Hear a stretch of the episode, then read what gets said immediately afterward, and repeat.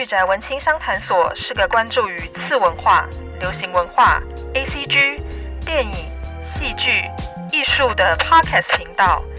阿宅与文青一定是个空集合吗？御宅文青商谈所这个第三空间，希望能让阿宅与文青都能在这里畅所欲言。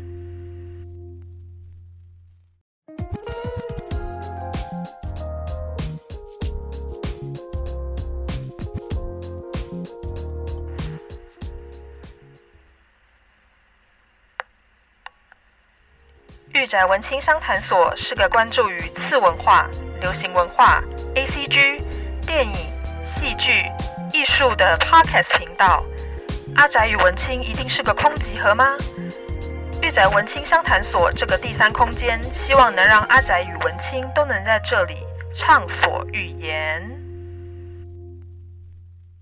宅青们，大家好，欢迎大家来到御宅文青商谈所，我是主持人嘎拉西皮 A.K. 嘎拉。今天我将带宅青们一起进到剧场跟漫画的世界。今天录音，我邀请了三位来宾：《过气英雄传》的黑白文化的总编辑，还有《过气英雄传》的演员，《过气英雄传》的漫画家。我现在先请三位来跟我们自我介绍，然后跟大家说个嗨。好，大家好，我是黑白文化的呃主编阿菊。大家好，我是《过气英雄传》的演员，我演萧连郎，但我的本名叫做李文元。大家好，我是《过气英雄传》的漫画家，叫做米雷，请多指教。因为一开始是呃阿菊先邀请我的，我们两个呃从以前认识到现在也蛮久了，是学姐跟学妹的关系。然后她现在正在呃黑白文化当总编辑，现在正在推的一部作品呢，就是我们的《过气英雄传》的这一部漫画。等一下呢，我们会用更多的时间来跟大家讨论一下这部漫画跟它的舞台剧，就请大家敬请期待。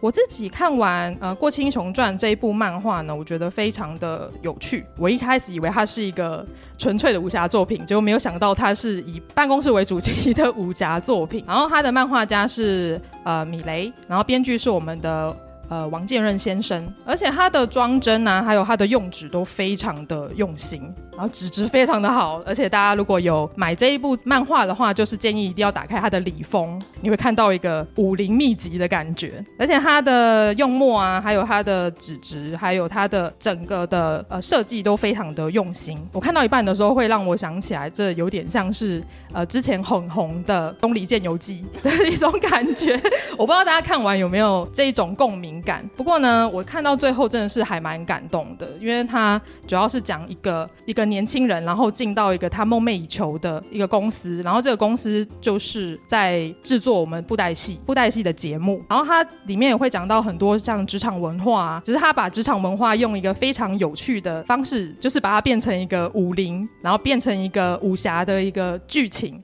然后呈现给大家，因为我小时候其实是看金庸长大的，所以我对武侠类型就是情有独钟。只是到现在，可能像金庸啊、古龙啊，离我们现在年轻人已经是一有一段的时间了，所以我不确定是不是宅青们也有看过武侠类型的作品。所以呢，我看完呃《过气英雄传》的时候，它就是有勾起我对武侠作品怀念的情节。而且一开始，嗯、阿菊跟我呃接洽的时候，我以为这一部《过气英雄传》它是漫改成舞台剧的作。作品，但实际上不是，它是 反过来逆向操作，它是由舞台剧改编成漫画。我觉得这个非常的特别，非常的有趣。这一点我们请阿菊来跟我们分享一下，好不好？好，就是。呃，其实它是一个叫做，就是黑白文化现在有在经营的一个书系，叫做黑白剧场。那黑白剧场呢，它其实顾名思义，它其实就是从剧场来的，就是说，呃，我们我们会去寻找，就是剧场当中有趣的剧本文本，然后把剧场的剧本再改编成漫画。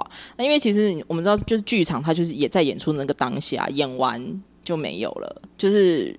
当这个戏我们觉得它很好很棒，然后想要再去跟别人介绍它这个故事的时候，就是你无从介绍起，你只能用口传。对，所以我觉得这样其实蛮可惜的。所以我们就想想说，那也许可以透过用漫画的方式，把剧场的剧本保留，就是保留下来，就是在剧场演出之外时间，还可以在呃一般的市面上或是大众之间流传这样子。所以这个是黑白剧场的最初的一个目标。那我觉得它呃，随着我们做目前做两本嘛，接下来有也会有陆续呃找一些剧团来合作。那它它就会有更有趣的提案出现，好比说我们可能之后会做。漫画家的 casting 就是可能我们跟总编，然后导演跟编剧，然后剧场的美术设计，然后我们四个人，然后就是可能挑一段剧本给漫画家，然后请他们画十六页，看他们对于剧本的解读如何，然后我们来选。我们想要哪一个漫画家来画这个剧本，就是都也也往后也会发展这样子的这这样的企划。那我觉得还有一个就是说，我们也是希望大家来多看台湾的原创漫画，跟进台湾的剧场看戏。那漫画的读者跟呃剧场的观众，他们其实是不同的分众。那我觉得透过黑白剧场可以把这样子的分众连接在一起，所以我们比较不会像是日本，他们有点像是经营 IP，就是漫画作品红了以后，然后我改编成。舞台剧，可是它那个舞台剧其实有点像是漫画的周边延伸，对，它有点像是那个漫画的一场秀。可是其实，呃，在黑白剧场里面来说，其实漫画跟呃剧场它其实是不一，完全是不一样的表现媒介。它虽然是同一个故事，但它有不一样的表现手法。所以你在漫画里面可以看到专属于漫画很有趣的表现，但你剧在进入到剧场里面在看的时候，它会是另外一种感受，那个时候会非常不一样。对，因为可能我们都是接受到日本的脉络为主嘛，所以我以前也会看一些像是呃 ACG 漫改的舞台剧，我会把它称作是一个有点像是二次元呃二点五次元舞台剧的一个方式。所以呢，我身旁有特地飞去日本看舞台剧的朋友们，他们真的是为了那些他喜欢的作品、喜欢的角色，然后跟他们喜欢的演员，然后特地去那边，然后去感受他的现场。不过当然反过来来说，也有一些呃朋友们，尤其是很喜欢这一部作品的朋友们，他们对于诶突然真人化的这件事情，他们会有一点。会有一点反感，甚至是会会觉得说啊，就让它停留在二次元就好了，为什么要把它改变成二点五次元的感觉？我自己是有点好奇说，那阿菊还有我们在场的各位，在借由这次舞台剧改编成漫画的过程中，不知道大家有没有什么样的想法？然后有没有接触到你们身旁的朋友们，有有对这出戏有一些看法的？好，我我先补充，然后我觉得我讲完可以直接交给文员，就是好好好，没问题没问题。对，为什么呢？因为因为我们通常做。漫画剧本，呃，舞台剧剧本改编成漫画的时候，通常第一个就是最大的反应就是来自于演员。他说：“哦，你们动画太帅了，我压力很大。”我请袁，嗯，请连郎分享一下，请萧连郎的演员文员是这样的。你要知道，人一生中能被画成漫画的几率很低耶。所以我听到说哇，《过青雄传》我们要被画成漫画的时候，心里已经产生了一股隐隐的忧患，隐隐的忧患，想说糟了，呃，眼睛眼睛，我的眼睛这么小，那漫画要怎么画呢？那那时候当然一直很期待漫画出来啊，漫画一出来之后，一看到封面，哇，吓死！他他眼睛真的挺大的，又帅又瘦。那毕竟四年前演过嘛。四年过后，人遭受了一些摧残，比方说脂肪的摧残 等等诸如此类。所以，其实看到的时候真的很开心，也给自己一股动力，想说我要回到四年前的美好姣好的身材。所以，就大家呢就开始吃减脂餐，真的，所有演员都开始吃减脂餐，然后开始去呃运动啊、健身等等，把之前那个喝酒的习惯啊。可能减少一点点啦、啊，还没有到戒啊，就减少一点。戒掉，太难戒了。剧场这工作辛苦啊，真的压力很大，压力很大。少、啊、小酌一下 OK 啦，小酌怡情这样。我自己认为舞台剧转变成漫画，至少我做剧场以来是第一次。遇到从剧本变成漫画这件事，所以当我们自己在看这漫画的时候，就回想起四年前，那很像是有声书。当然，呃，第一次看这漫画的朋友们不会觉得是有声书，它就是跟随着剧情脉络一路往下。但对我们而言，有特别的意义。那也在我们自己排练的过程当中，从漫画里面获得了更多不一样的表演细节。嗯，对我而言是这样。就是当当初演员跟我讲说，他们认为漫画把他们画太帅这一点，其实唯一有意义要说一件事情，因为身为漫画家，是当然是必须要将这个作品的魅力发挥出来。所以就以漫画家的立场来说，做一点修饰的美化是应该的，所以演员们是真的不用太自卑什么，因为毕竟当初也是因为阿菊跟我介绍这个案子，说，哎、米雷米雷有一部剧。我觉得很适合你画，你要不要来试试看？然后我就说好啊，好啊，是什么剧？说里面有大叔哦哦 哦，然后又有武侠跟现实融合，我觉得他的表现手法跟你以往以往的漫画手法很像。我说哦，是吗？那我来瞧瞧。然后当初就是阿菊将这部作品给我看之后，我将整部剧看完就觉得说哇，确实这部剧是非常好看的一部剧，就。不仅是人生如戏，戏如人生这一点做到很好的诠释，然后就他其实作品里面的心境也跟我现在有一点像，因为毕竟我的处境就是属于说我已经是在同人界漫画里面打转了十几年，然后第一次跟出版社合作，就有点像是以萧连郎的角度来看，说自己非常热爱的一部作品。然后进入了公司之后，要跟职场上不同的业界人士合作，必须要做的很多的一些婉转的曲折啊，或者是说很多现实上的利益都必须要做一点考量。所以当初我看了这部作品，就觉得说他好像跟我现在的人生经历很像，因此我就决定了接下这个案子。然后，所以那个时候我就是因为以非常喜欢这一部作品的心情去画它，所以有一点的美化，我想应该是。就是，就是好啦，就是虽然可能让演员们有点压力，说让他们得去吃减脂餐，让他们去瘦身这一点，想说好像不小心带了意外的反效果。可是因为毕竟自己本身很喜欢这部作品的话，还是很希望它可以呈现最完美的面貌给观众看。所以就演员们，请容忍一下我的这个手批 画的美丽一点的事情。这个连郎发话。连郎觉得这是一个很好的状态，不然我们会一直怠惰下去。所以看到漫画能让我们有这样，绝对不是反效果，这让我们到时候站在舞台上才会更有自信。OK，太好了，看来看来我应该也不用觉得太过难过，至少让演员们感到开心。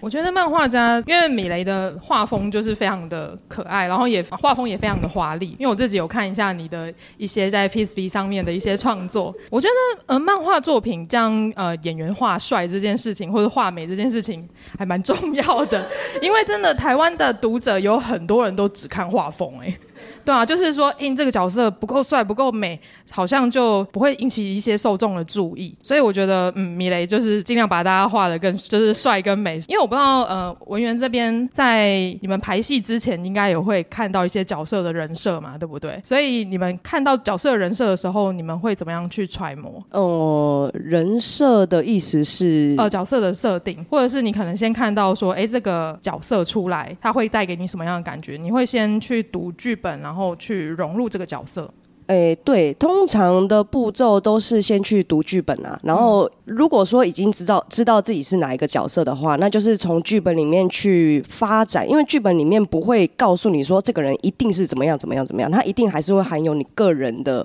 呃，李文源的风格，像萧萧连郎，他一定还是会有李文源的风格。那今天如果是另外一个人来演萧连郎，那就会是完全不一样的萧连郎。那就要看每一个人怎么去呃钻研剧本。那在钻研剧本的同时，我们就会知道说，这个人他可能是。比方说，萧连郎是一个年轻人，刚进入社会里面，进到一间他非常憧憬的公司，这件事情，演员比较会从这些他遇到的事件去下手，知道角色遇到了什么样的事情，那角色会怎么样做选择，然后再去发展出符合自己演员的样貌的这样的角色。对，哦，了解，因为。之前还有另外一个作品，就是《阴间条例》嘛，它也是呃舞台剧再改回漫画。那呃阿菊可不可以跟我们分享一下，就是《阴间条例》演出之后的受众给予给大家的反应是什么，好不好？演出后吗？对，呃，演出后的话，我可能比较不太清楚，因为我我这边可能还是做漫画为主。但是呃，如果以《阴间条例》来讲的话，其实呃，因为我们去年出了《阴间条例》的漫画嘛，就是以舞台剧剧本呃为核心在做的，因为。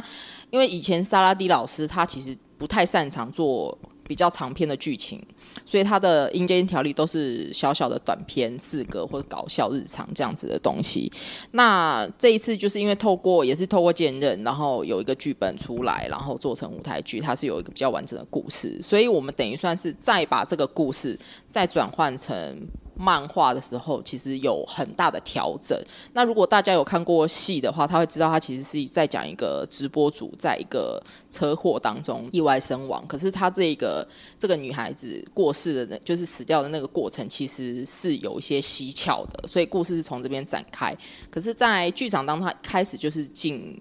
呃，这个实况主在播报，那让大家知道哦，有这件事情发生。但是在漫画里面，我们就没有办法这样子处理。所以其实我觉得这边比较谈，与其说是谈回想，不如说在工作过程上会很不一样。就是漫画出版，它会有呃考量漫画这个载体它能够承受的状态。就好比说，呃，我的漫画一开始是不能走群戏的，我一定要让。人物一个一个登场，然后让大家在看这个人物的时候，随着故事的推进，然后对于呃出现的角色是越来越多。所以如果大家有印象要看那个金田一，或是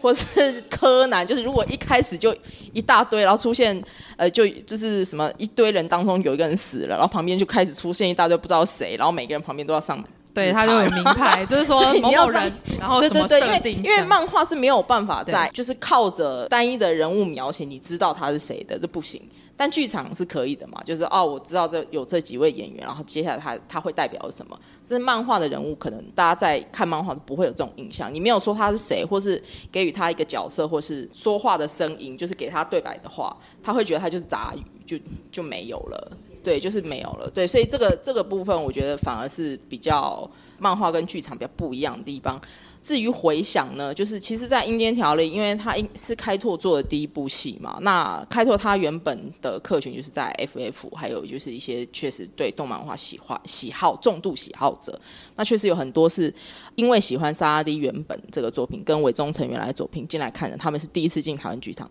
然后看完以后。大家突然觉得哇，没想到可以改得这么好看，就是他们从来没有进过剧场，对，所以我觉得有趣的点应该其实是在这里，就是哦，他们也就是也希望可以更多人透过漫画这个题材，然后看到他们的剧场演出，而且因为我们刚刚讲就是呃，开拓剧场他做的其实不是二点五次元，所以他不是在某一个作品红了以后。就是的一场秀，所以他一定是是带新观众进来的，然后来看台湾的剧场。对，那希望大家看了剧场作品以后，哎，对台湾其他的剧场作品其实也会有兴趣，这样子。对，那我这边问一下漫画家米雷，就是呃，米雷，你是从同人同人场开始发迹嘛，然后最后再走商业制。那我有点好奇是说，呃，那你在中间的转换的过程，你有什么样的想法吗？就是画同人志的时候的心情，跟画商业制的心情有什么样不一样的地方？嗯，我想最大不一样的点，应该就是并不能真正的。随心所欲，自己想画什么就画什么。因为毕竟在同人场里面，好，我可以先比喻成像萧琳郎那种性格，就是比较说，当我认为这个角色他应该往哪种方向发展的时候，我就可以随心所欲认为说他应该就是这样的结果，这样的发展，他有这样的结，还有待遇之类。但说真的，如果说你到了出版社，出版社合作那样的状况的时候，你必须要去考量到它的商业效益。对，因为毕竟这确实是一个现实的事情，所以当你接到这样的案子的时候，很多事情并不是你可以做决定的事情。因为当你这一个漫画里面要养的是一群人，你背后的那一群人都在等着嗷嗷待哺。如果你真的直接将这个故事说死就死，或是说起飞就起飞，啊，没有任何经济效益的话，你根本养不活在后面资助你的那群人，所以。嗯，同人跟商业最大的差别就是说，你要跟一群所谓的家人合作，因为毕竟跟你一起合作工作的人，他其实就是跟你在同一张床上，然后他们希望你去做什么，你可能要去切合妥协，然后但当然是你画这个作品，你也得要对得起自己。然后同时，你又得要去磨合，说你可以养得起、养得起这群人，所以这中间过程确实是需要很大的磨练。磨练之后，你才有办法在这个过程中取到很好的平衡感，就大家都可以得到获利，然后你也可以对得起你画的这个作品。所以我想，我还是可以先劝一下，说如果真的想要进入这个合作的人，可以先看看我们这一部漫画。当你真的有这个觉悟要进来这个业界的时候，请先来看看萧连良的这个结果。如果你认为你有办法承受的话，这个是一个很好的指标，很好的蓝图。所以劝大家可以来看看哦。还顺便推了一下书呢，因为。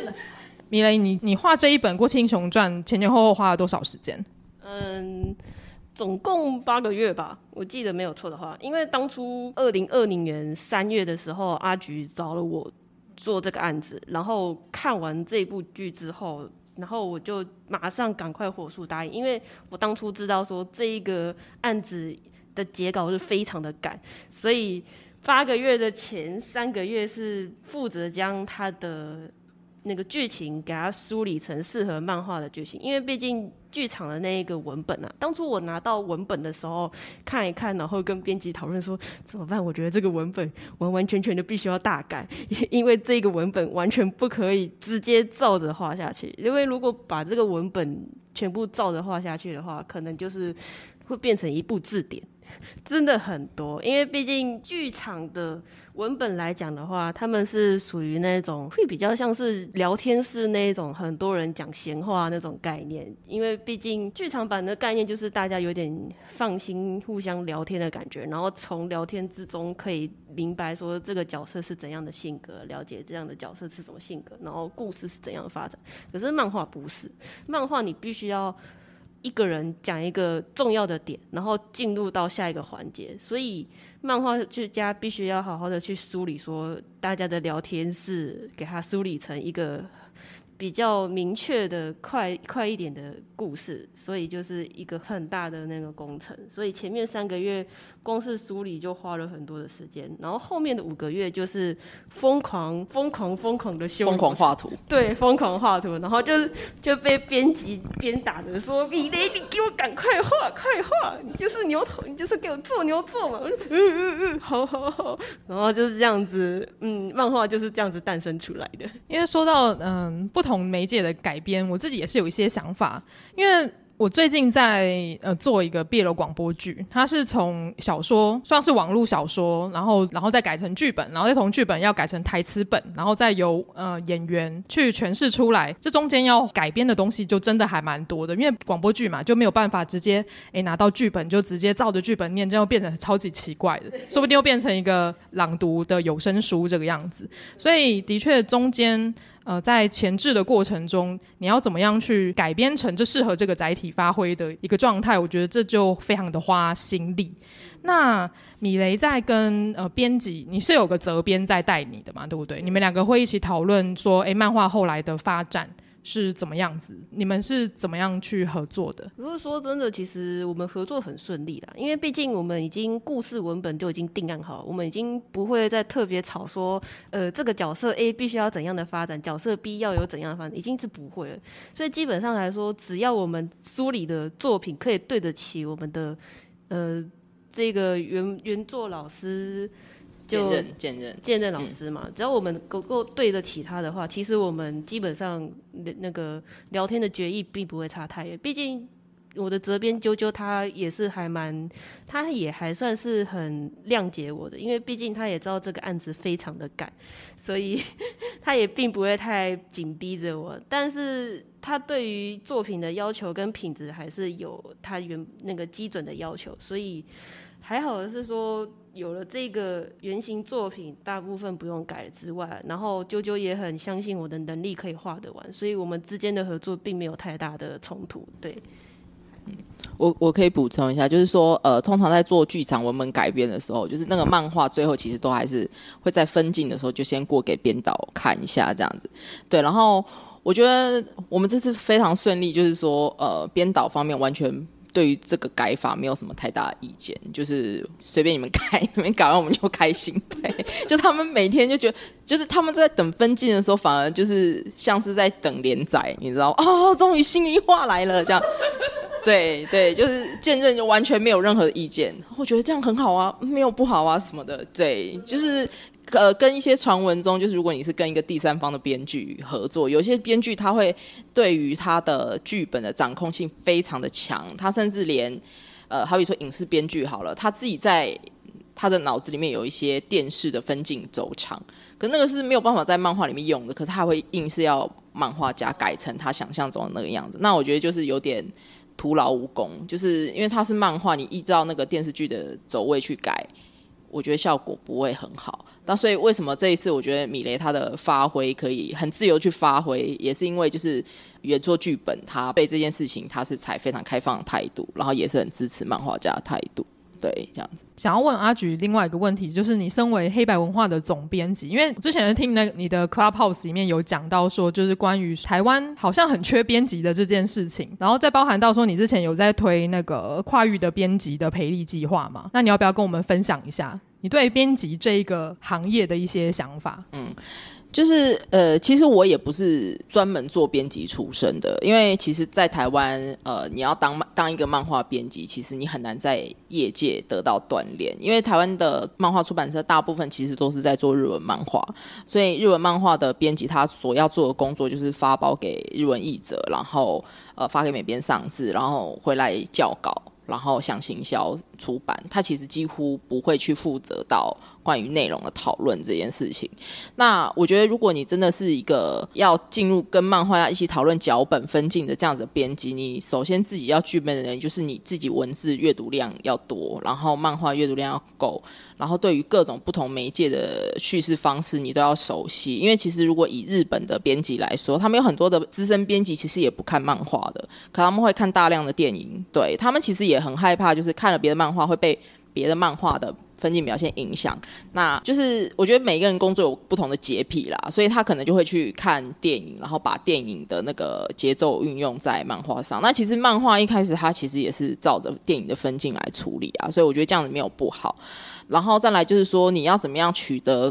漫画家的信任这件事情很重要，你不能让漫画家，就是台湾常常会有漫画家抱怨说，呃，我的编辑讲的话根本就是狗屁啥，我就不想听，就是不专业。对对，就就是我觉得我也不意外的原因是，有些编辑他可能会为了硬找错，就是你知道，其实这个分镜其实没有问题，但是他不找出来，好像觉得自己没做到什么事，那就表示他其实自己不知道。编辑的问题在哪？我觉得如果一个分镜真的没有问题，那就没有问题啊，就不代表自己没有尽到责任。对，但其实我觉得台湾的很多的编辑其实常常会陷入这个回圈，就是硬要找问题。可是有点像鸡蛋里挑骨头吗？对，然后那个问题可能、嗯、第一个可能不是问题，或者第二说你你你做的这件事反而违背了原本漫画家比较好的那种安排。其实这种情况都有碰过，所以。漫画家，呃，漫画编辑，你怎么样提升自己能力跟取得漫画家的信任，其实都是需要长期的互信的培养过程。那只是说我个人比较幸运，是说，呃，因为我的学妹们，我有很多的同学还有学妹们，他们就是现在都在做漫漫画家。那我以前在做，我们以前在学校的时候，可能就会相互讨论一些什么事情，所以他们知道啊，我讲的东西是有凭有据，然后他的理论是什么，然后他的依据来源是什么，不是。随便乱讲的，所以如果你漫画家要能够让新配合的漫画家做到这件事情，我觉得编辑你自己也要确定好你自己是准备好的，你才有办法告诉漫画家的作品要怎么走。不然，其实漫画家就其实你要对那个漫画作品负责嘛，其实责编其实要讲责任意识，对。就是我觉得这很困难啦，就是至少在台湾的漫画业界里面，其实这样能够让漫画呃让漫画编有足够的时间去跟漫画家建立这种关系的责编，确实是不多。对，那你说怎么培养？就是我觉得每个人不一样，就是那个真的是要靠花时间。因为这可能也不是像说之前像是那个重版出来里面有讲到呃漫画业界跟漫画出版社里面编辑跟漫画家之间的关系。当然，我觉得人与人相处可能没有办法像真的是日剧或漫画一样那么的顺利，那么的热血这个样子。所以，真的，我觉得培养编辑的能力是一漫长的路啦，也是要靠自己去下功夫去培养出来的。我们来问一下我们的演员文员，我怕你快睡着了。不会，我听得很很有兴趣，因为我自己也是日剧的重度迷啦。哦，然后之前有在看日剧吗？新演员粉啊，哦，新演员粉，我是新演员大粉。然后没有，最最主要是之前我看过一部日剧叫《一半蓝色》，就是很长的一部日剧。然后它前面前半段女主角就是梦想成为漫画家。嗯，然后他后来真的成为漫画家的每一天就是一直赶，一直赶，然后被压榨，一直赶，一直赶，然后被压榨，然后被编辑掉，啪啪啪，你要怎么改？你要怎么改？不然你就不会连载。然后我就看，我想说，因为我没有认识过任何漫画家，虽然我妈妈其实是学美工的，但是但是我没有认识真正的漫画家在我眼前出现过，所以我看见米雷的时候，我就想很尊重，很尊重，尊敬。天哪，梦寐以求的漫画家在你面前，多厉害啊！怎么样活下来的？真的，尤其是台湾这个环境，就是非常佩服所有的漫画家们。那文员可以跟我们稍微介绍一下你自己吗？就是包含到说你当舞台剧演员，大概是是从什么时候开始的？哦，我自己其实是你是科班出身吗？我是科班出身，出身我是北艺大的戏剧系，大学部跟研究所都是，哦、都是国立台北艺术大学。嗯、然后第一次演舞台剧其实是十三岁的时候，十三岁。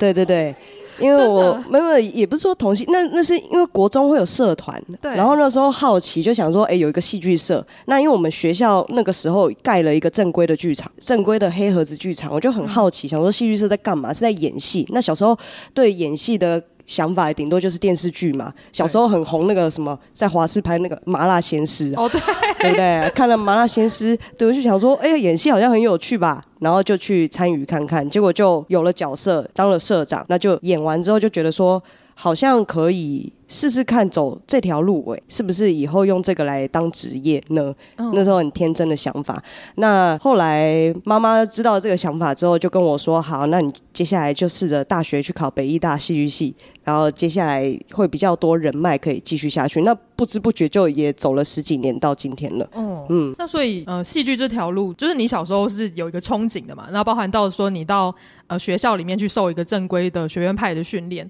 你还是仍然还是热爱着这个戏剧，所以你才会继续走到现在，对不对？哦，对我来说是这样啦。哦、当然对，我觉得对环境失望，可能难免会有那样的阶段，哦、但是与其。后来觉得，与其对环境失望，不如从自己更正开始。我要怎么样调整自己的弹性到，呃，有人愿意找我演戏？那要怎么样对自己更有自信一点？对对，要怎么样展现自己？因为每一个演员一定有自己的魅力，要怎么样找到属于自己的那条路是非常重要的。那当然，这个东西我认为，如果演员是演员是一辈子的工作，如果现在也还没找到的话，那就慢慢来。我觉得演员不能不能太急。你看谢盈萱哦，真的、哦、这么美的学姐，真的都也是到三三十，我不透露她年纪，大家 Google 都可以 Google 得到。对对对，学学姐也是到现在才这被大家知道。学姐，永远十八岁，真的。因为我真的看她演那个俗女俗女的时候，我就真的好喜欢她，然后包含到她的孤味。就觉得她真的是会演到你会跟她同在的感觉，对啊，对啊，对，我就觉得很厉害，嗯，所以我非常的佩服，就是不管是电视上的演员或者是舞台剧演员，我都非常的佩服。然后包含到我最近在看那个 汉密尔顿的舞台剧，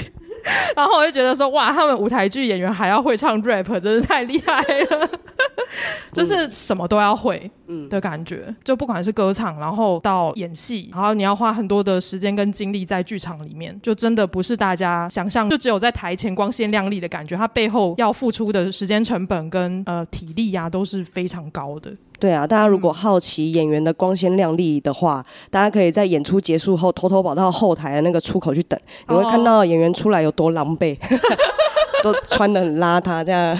好累好累哦，回家。那你们演完的时候，当下的感觉是什么？演完吗？对，刚演完的时候。下班喽，下班。没有啦，开玩笑。演完哦，对通常首演完会相当兴奋。对，因为在首演见观众之前，都还是认识的人来。对。那在首演之后，你会第一次感觉到不认识的观众，因为舞台剧是很现场的。其实演员们都感觉得到观众现在有没有专心看戏，有没有好好在听故事，有没有在我的故事里面。那如果说观众是非常专心的在听我们正在台上讲的这个故事的话，真的会很兴奋，尤其是有一些有一些你不知道观众会笑的地方，他笑了，你就会想说，嗯，我今天怎么了？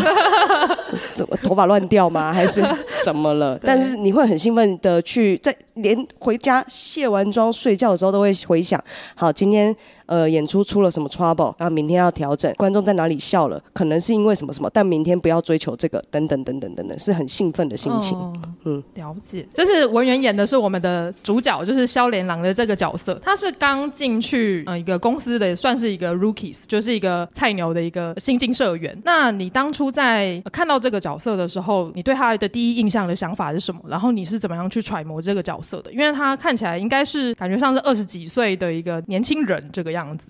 对，新鲜的肝，对对，新鲜的肝。那个时候，因为这个也是发展，那那个时候是发展文本的，就是剧作家他先丢了一个大纲出来，然后演员们一起跟导演慢慢生出来的整个剧本，然后由剧作家去做同整，所以其实里面都都包含了我们每个演员还蛮个人的。特质在里面。那关于他二十三岁菜鸟，因为我演这个的时候，其实也才二二十四五岁，然后也还没有，因为学院那个戏剧系大学的时候，肝都已经黑掉了，早就 那个 太累了。刚刚米雷有讲说，奉劝要想当漫画家的，现在文员要来告诉各位，想要当演员的哈，自己的肝注意一点呐、啊。你确定你有一颗肝，你再来哈，不然你到最后肝是没有的。哇塞，对，都黑掉了，都黑掉。对，那我当初在诠释这个角色的时候，其实与其说去诠释他面对一个大公司的压力，不如我我自己会操作另外一个方向。我自己在看的事情是他在谈过气英雄传嘛，过气代表一个时代的消逝。那萧连郎他对于某一个时代的热爱，他现在必须要面对他已经消逝这件事情。我要怎么样坚持？我想要把这个时代做一个美好的完结。这件事情是呃演员是我我很在意的，嗯，因为你看像最近那个什么武汉肺不。对不对不起对不起，那个 COVID nineteen，最近那个 COVID nineteen，对，有很多人不幸过世。那，我自己小时候非常爱看志村健的喜剧，哦，对我也很喜欢他。对，然后去年他过世的时候，哇，我哭了整整一个月吧，我真真的是很很难过，因为对我来说，那就是一个时代的终结。对对，那。当然，在我也有很多剧场很剧场中很憧憬的前辈们，比方说，我以前小时候很崇崇拜李国修老师，嗯、我还我才刚踏进这个行业，我还来不及跟他合作，他就过世了。一三年的时候，嗯、那个时代的消失。那每一次在演萧连郎的时候，我都在想，如果说今天我能帮李国修写一个故事，如果我今天能帮志村健写一个故事，然后要给他一个美好的完结，然后我被打枪了，我会怎么想？嗯，那个那样的痛苦，那样的挣扎。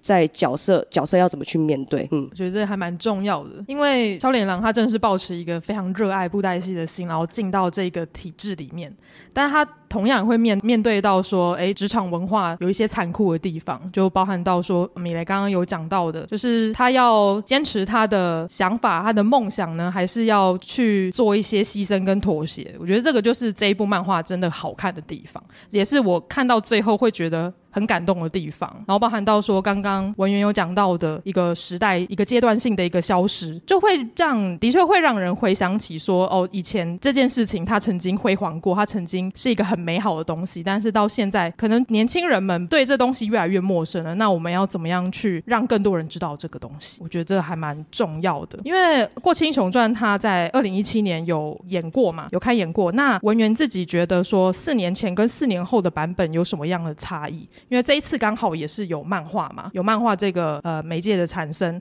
那你自己对这件事情有什么样的想法？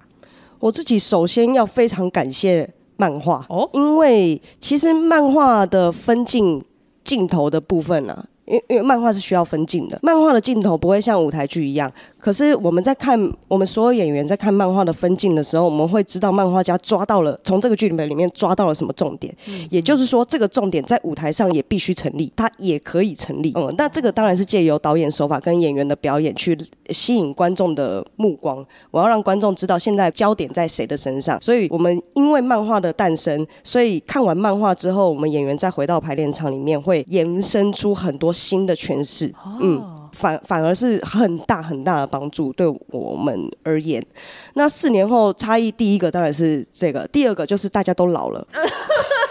我我我没真真真的真的 那个，我们有一个演员叫尹仲敏先生啊，仲敏就是演汉哥，就是大叔。嘿，你觉得更舒慰了吗？哎、欸，对，哎、欸，因为人生有很多历练，他已经进进到人生的某个阶段去了，那都对，不是身体上的、啊，就是人生的阶段 已经不一样了。那因为人生阶段的不一样，所以再回过头来看这个剧本，会有更多的体悟吧。嗯，当初的表演选择，这一次就不会，就不一定会那样做，因为当我们年纪还轻，还对表演有怎么讲，还太想要用力抓住观众目光，观众看我，看我，看我，那个用力的表演跟泰然自若的在场上表演，然后观众自然而然的注意到你这个演员是好演员，那是不一样的。嗯，因为年纪的增长，我们知识量也增长了，我们会知道怎么样说台词才是最有效的。那还有我们的导演，他也。成长了不少，因为我们这个导演以前呐、啊、是以中二闻名的，中中二，对，我们都很喜欢开玩笑说他就是国中一二呃国中一二年级的一个男生，我们是男导演了。那近年来他可能有长到高中一二年级啦，可能，哦、嗯，他以前会比较习惯在戏里面塞很多很多很快速节奏的东西，这一次他在排练过程中也懂得把某些台词放慢讲，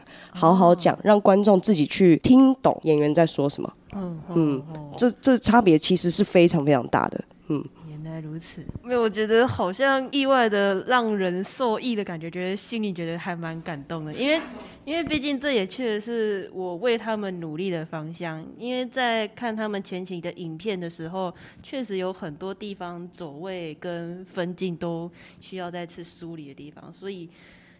因为我那个时候在画分镜的时候，有一点。有点不确定，说我将他帮他们这样的修饰是不是正确的一件事情？因为毕竟我个人是非常忠实于原作党的这件事情，所以，所以我当初在画分镜的时候，有曾经跟责编讲过说。我有点担心，我这样子修改或是删减他们的某段某边的桥段，会不会被他们说为什么要做这样的修正什么的？对，所以像刚刚他直接面对跟我讲说这是一个很大受益的时候，其实我内心小鹿非常的奔腾说，说哦，我的努力被看到了吗？好感动哦！有有有，因为对。我我我们在排练场里面是有认真称赞分镜这件事情的，而且认真的把某些漫画家的选选择放到戏里面了。哇，嗯、我的眼泪要流出来了，天哪！嗯嗯嗯，谢谢谢谢。《过气英雄传》的舞台剧就是三月底就要开演了嘛？那我问一下，就是演员们现在一周大概排练几天呢？现在一周，因为有的演员还有其他的戏，所以一周平均下来也是三到四次左右。三到四次，嗯，那每一次大概都会排练多久？嗯，一个时段就是三个小时，一个时段三个小时。嗯，对。啊，有的时候会排一整天这样。嗯，感觉是蛮密集的，蛮密集的。对啊，对啊，对啊。没有没有没有。不是黑掉，是没有了，卖掉了，卖掉了，已经 被卖掉了，肝已经卖掉了，真的很辛苦哎。那你们在剧场彩排的时候，有遇到什么比较特别的事情，可以跟我们的听众们做分享的吗？有，但是哦，甘苦谈啊，甘苦谈。对，没有没有，这是一件我近期排练印象最深刻的一件事情。不过虽然跟戏的内容无关，但还是希望大家来看戏，猜一下我接下来说的演员是哪一个演员做了这件事。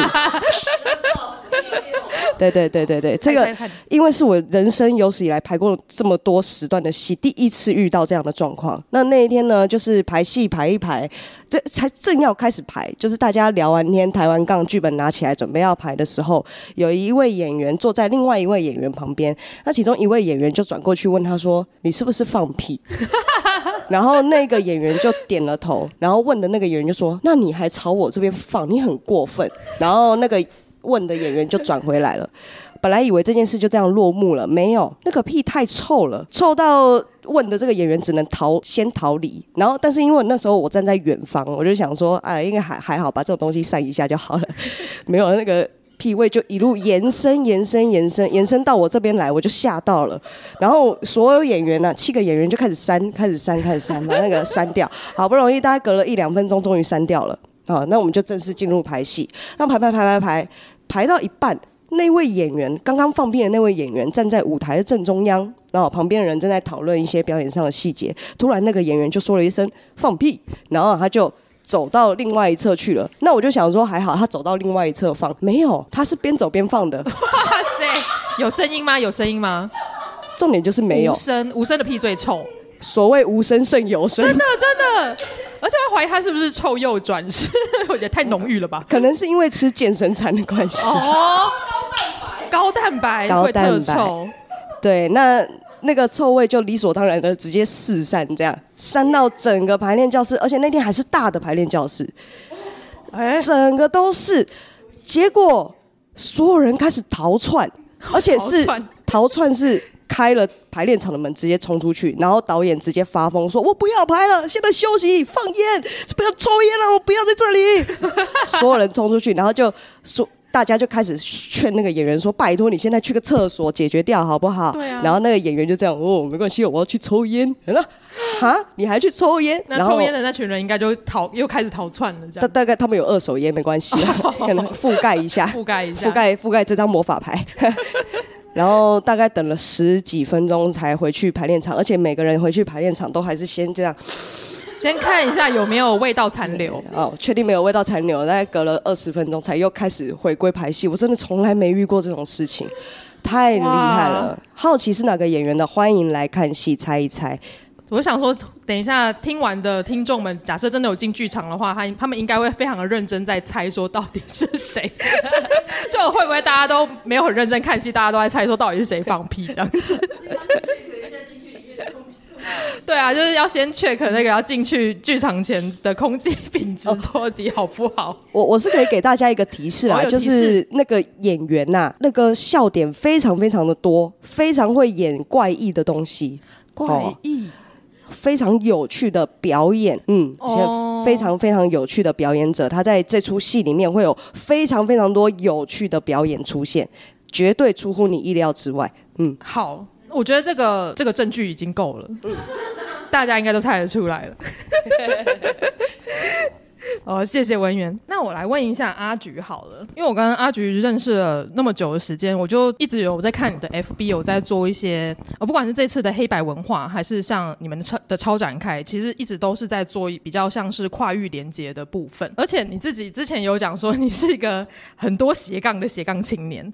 我很好奇说，那这样子的话，你是怎么样去？做到这件事情的，你的时间安排一定是非常的严谨，而且不能有出错吧？不然你一次怎么有办法尬那么多的身份？如果是到了这几年，我自己调整的状态是会以两到三年为一个单位，就是可能以前确实就是在同一个时间里面会做好多事，那就以前年轻可能肝还有力一点，现在还有肝吗？对，现在我还希望他大，我希望他还在，还在，还在，还在。好，对，就是。呃，以前会想要什么都做，但是这几年我会就是调整成呃，这几年先做什么，这几年先做什么。那像二零一呃，我看一下，二零一六到二零一九之间，那我就是在美术馆工作嘛。所以如果在美术馆工作，就是。呃，尽量还是投入在跟视觉艺术策展有关的工作上，那个性质比较相近，所以就我是一边在美术馆里面工作，然后一边也有去就是做了一个台北市立美术馆的策展案嘛。所以那一阵就是那两三年间，其实基本上都是工作都跟当代艺术有关。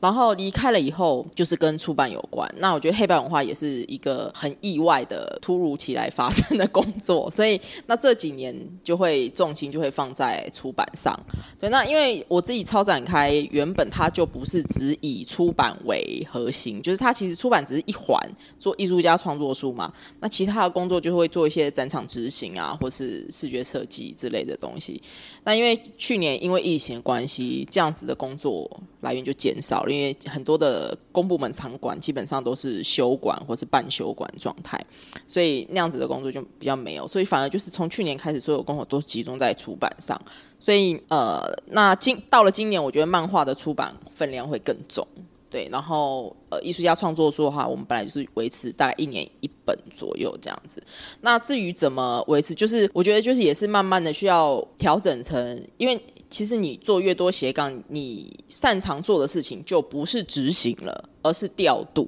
那你要做调度这件事情，你要确实的清楚知道什么东西是要切割出去交给别人做的。你要找到你信任的对象，把这件事情充分的授权给对方自主运作。就是你不能是我讲一步，他做一做一件事情，那跟你自己去做其实没有差。对，那我觉得这个是当然，因为我跟我年纪差不多的人也陆续开始，好比说做了主管或者开始个人创业啊，等等等等。那他们也觉得很累还是干嘛？我说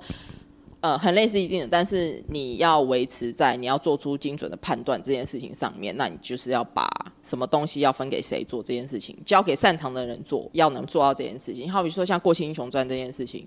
呃，我就充分交给啾啾来做，对，就责编，就是基本上米雷在工作过程中基本上都是跟啾啾一起联络这样子。对，那我觉得让漫画家跟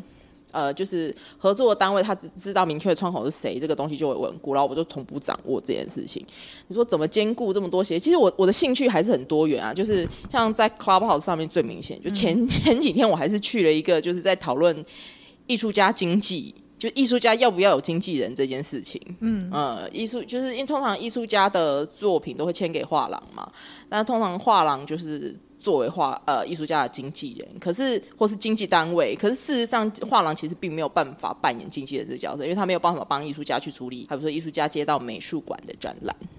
哦，对，画廊没有办法帮他去处理这些展场的联系跟进场，是不是这些东西是没有的？所以大家就其实，在讨论漫画家，呃，不，那艺术家是不是自己需要这样子的境界？所以我我也进去谈，然后我也讲了一下，就是我那时候为什么不做艺术家经济，是因为什么什么什么什么。那我觉得，其实，在这些的工作环节当中，其实是你可以透过在别的环境的经验，拿到你自己的领域来用，我觉得那会有不一样的效果。就好比说跨域编辑培力计划这个概念，名就是这个计划的名字叫做培。培养编辑嘛，可是其实他是在视觉艺术有一个叫做策展人培力计划，那是一个很久的，也大概十几年的一个计划。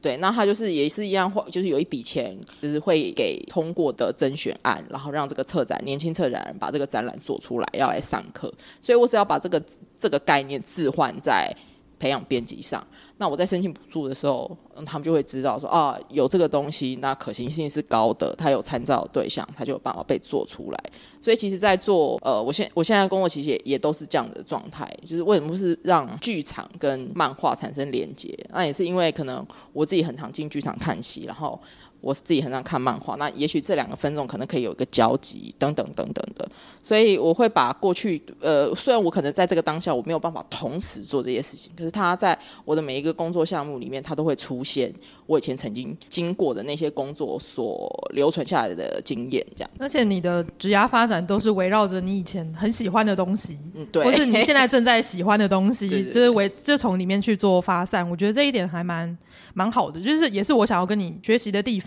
啦。对啊，就是要怎么样去将你自己的兴趣跟喜欢的东西变成你的呃工作的一个部分。我觉得这一点还蛮蛮重要的。所以你后来的那个培力计划还会再继续吗？培力计划希望可以继续，但是因为这个计划，它去年因为有受到文化部的补助，对，嗯，所以才有经费可以去执行。那今年因为希望大家不要再纾困了嘛，所以今年就没有再纾困这件事情。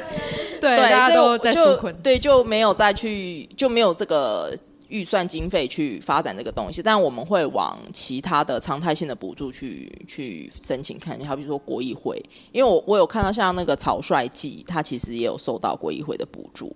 嗯，对，所以我想说，他如果因为草率季它其实定位在 art book 嘛，对，对然后那我想说，那如果是我们要培养。编辑的课程，那它可以变成一个常态性的话，是不是有可能？所以会去陆续试试看。嗯，对，因为确实就是课程的反应是蛮好的。啊，对，然后我再补充一下，就是我就跟人家讲说，我我擅长的事情不是呃做什么工作，是擅擅长我自己想要做的，创造我自己想要做的工作。对，就是你是 你是创造职缺的人。对对对对对，因为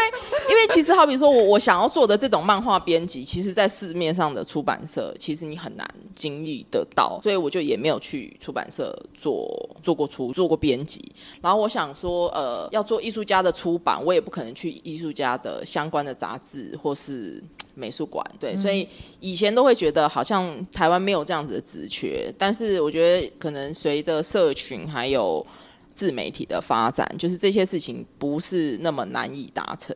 对，那你就可以慢慢的去透过这件事，呃，一开始其实都是一些初步的小实验啦，然后就是呃时间的累积很重要。就虽然超展开也没有开始很久，可是我现在可能做了一本书，做了两本书，做了三本书，慢慢大家就会知道你在干什么。像一开始我们就是做就是《过气英雄传》，大家也都不知道我们在干嘛，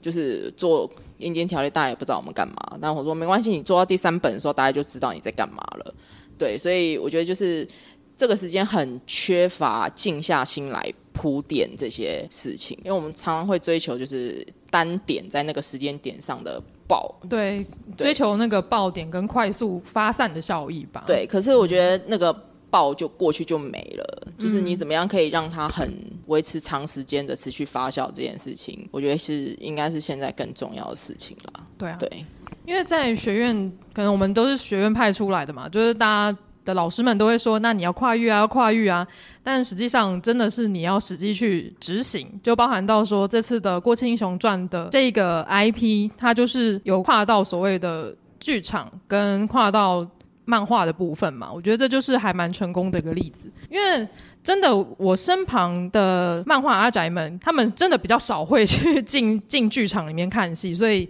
这两个受众要怎么样把他们结合在一起，我觉得这蛮重要的。但是我发现一件事情，就是其实我们这一代的创作者，对，其实剧场很多人也都是看漫画长大的啊，就是大家小时候是看漫画长大的啊，嗯，然后其实大家的作品里面其实也有很多是受到漫画影响的。东西在，其实它就是一个文化嘛，世代的文化，所以它只是表现形式不同而已。那我就觉得，呃，可能五六年前，我也是从五六年前才进剧场看戏，然后就发现，哎，其实现在剧场里面他讲的语言，然后或是所用的一些文化的原因。等等的，它其实已经不是所谓的那种经典文本或者典范的，就是典范在转移嘛。嗯，它可能是从《灌篮高手》来，可能从什么什么动漫化的东西来，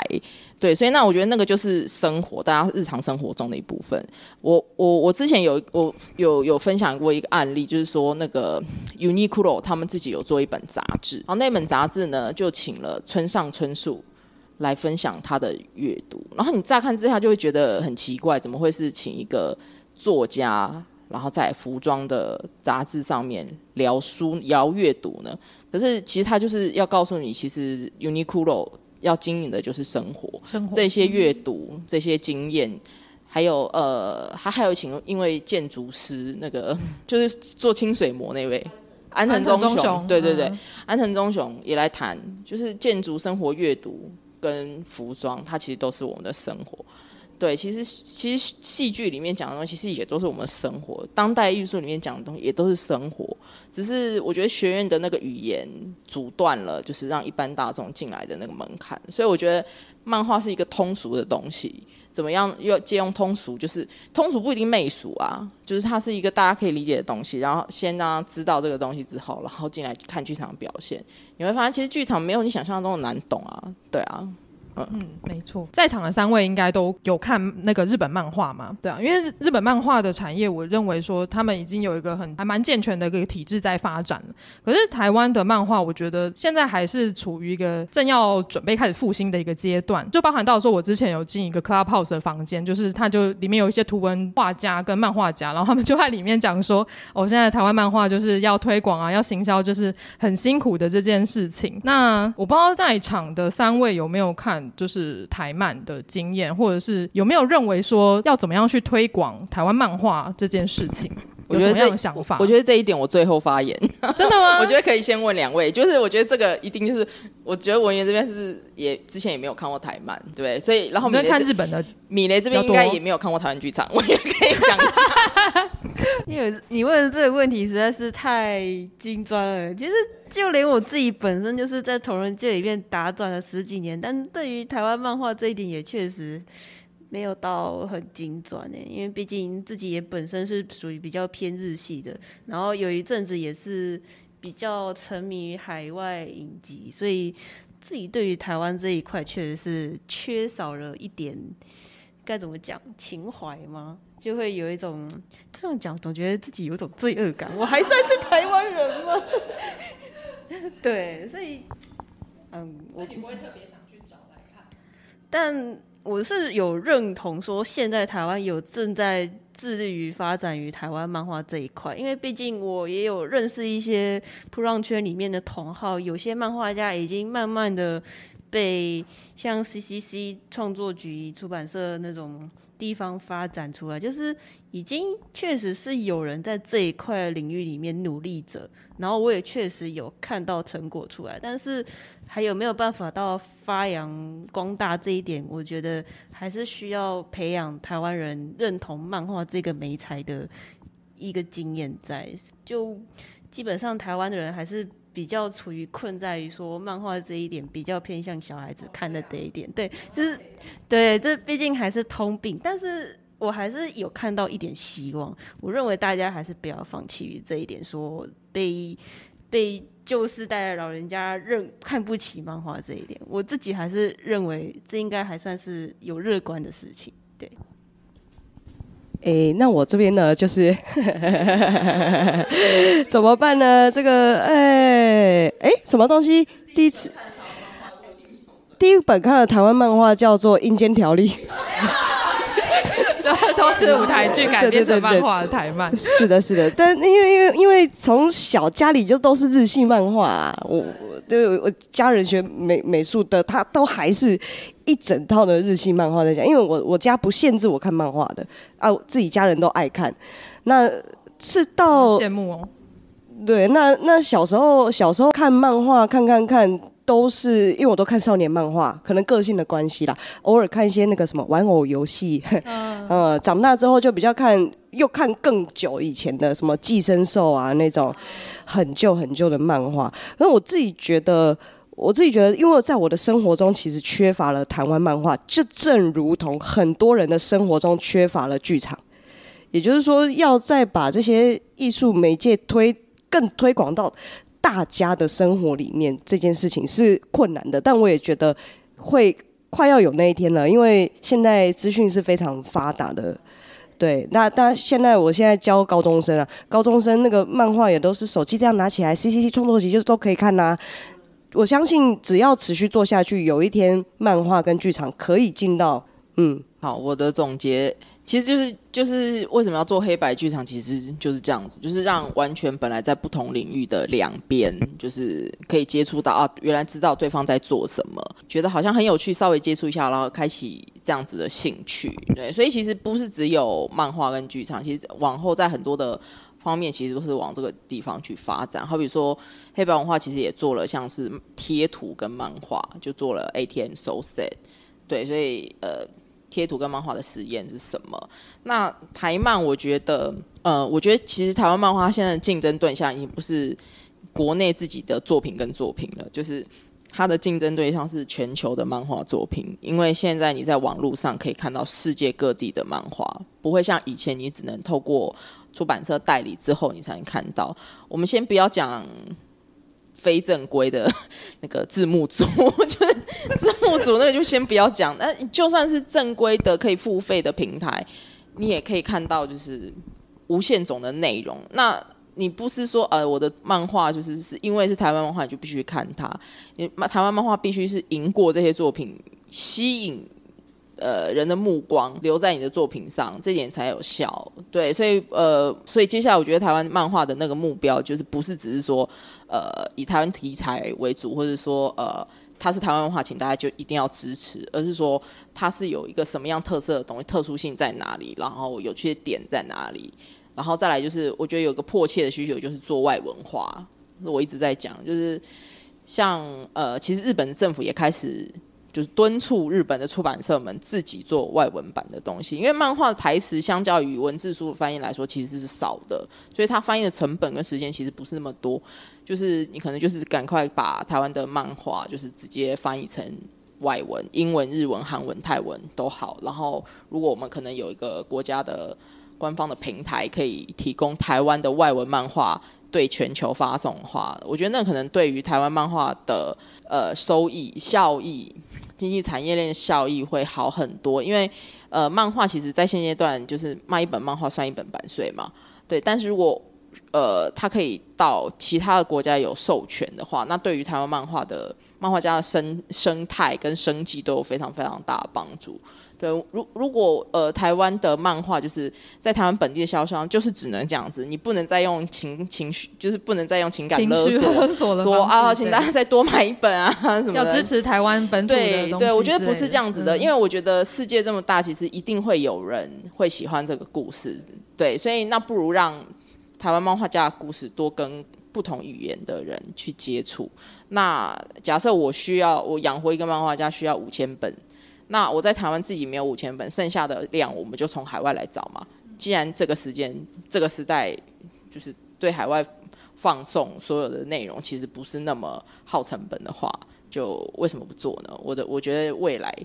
的倾向可能是这样子，也是需要就是积极发展的一个方向啦。因为我发现现在还蛮多很厉害的台湾的，不管是图文画家或者是漫画家，他们都有在经营，就是海外的平台，就包含到说米雷这边有在做那个，有把作品放到 PSB 上面嘛，然后也有一些呃台湾的漫画家，他们也会去经营，例如说像是 Twitter 啊，然后跟呃 Tumblr 之类的，他们就是积极的想要。呃，他们的目标可能不是只放在台湾的这个市场，他们的目标是想要再触及到可能日本或是韩国的读者或是粉丝这个样子。所以，的确大家都会说，因为台湾的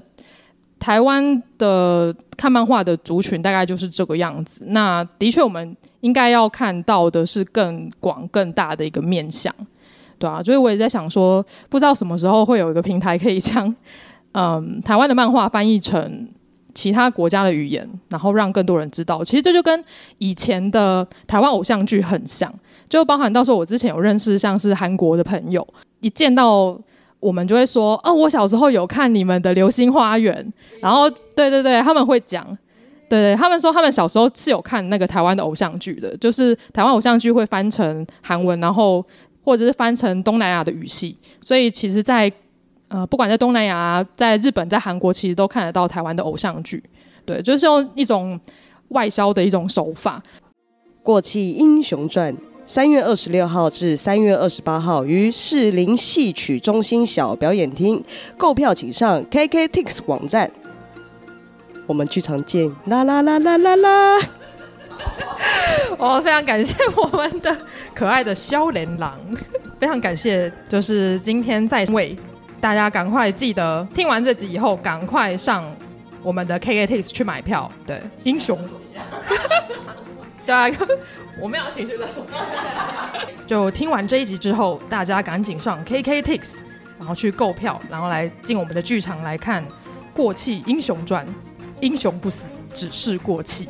好，喜欢这集节目的话，记得赶快去买票。然后记得到我的 Apple Podcast 按个五星好评，然后到 SoundOn Spotify 帮我按个关注追随，你就不会错过我最新的节目喽。希望你喜欢今天的会谈。好，那我们剧场再见喽，拜拜，拜拜。